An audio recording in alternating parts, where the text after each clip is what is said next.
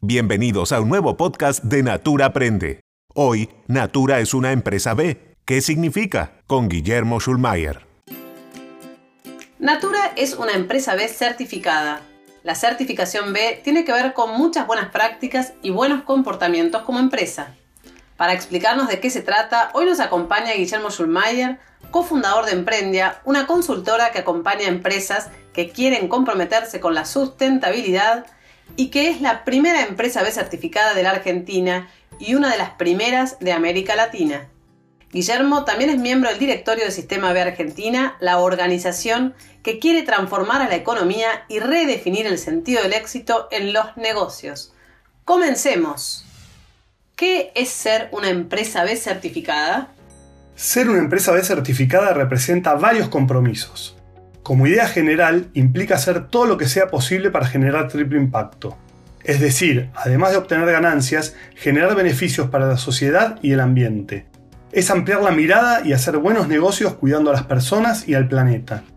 Y también es muy importante destacar que al elegir certificar como B, una empresa decide voluntariamente que sea otro quien la evalúe. ¿Cómo es el proceso de certificación? ¿Aplicas o te eligen? En primer lugar, es necesario destacar que certificar como empresa B es una decisión totalmente voluntaria que nace de las empresas que creen en la mejora continua y que tienen el propósito de hacer un aporte positivo a la sociedad y el planeta. El proceso de certificación comienza con una autoevaluación que se hace a través de una plataforma digital que es abierta, gratuita y confidencial.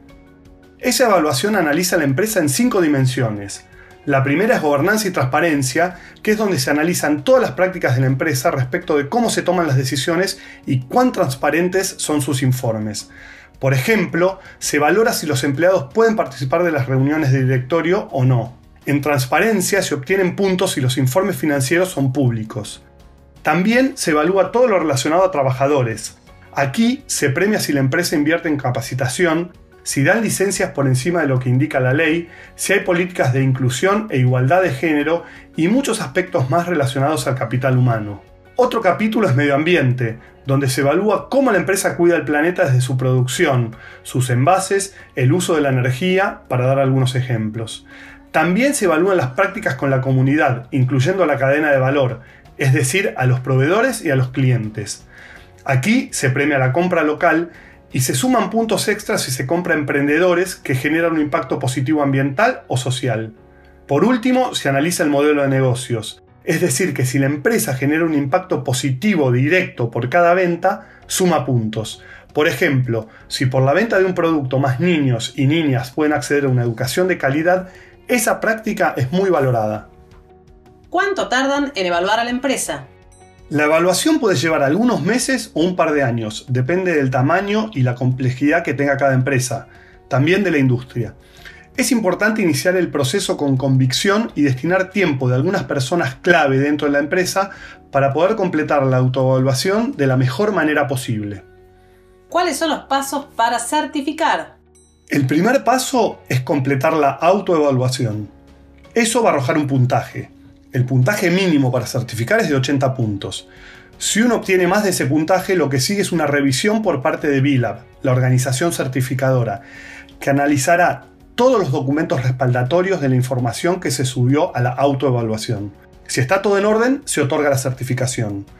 Cuando la empresa no alcanza los 80 puntos, se sugieren alternativas de mejora para que la empresa pueda tener un mejor impacto y por ende un mejor puntaje.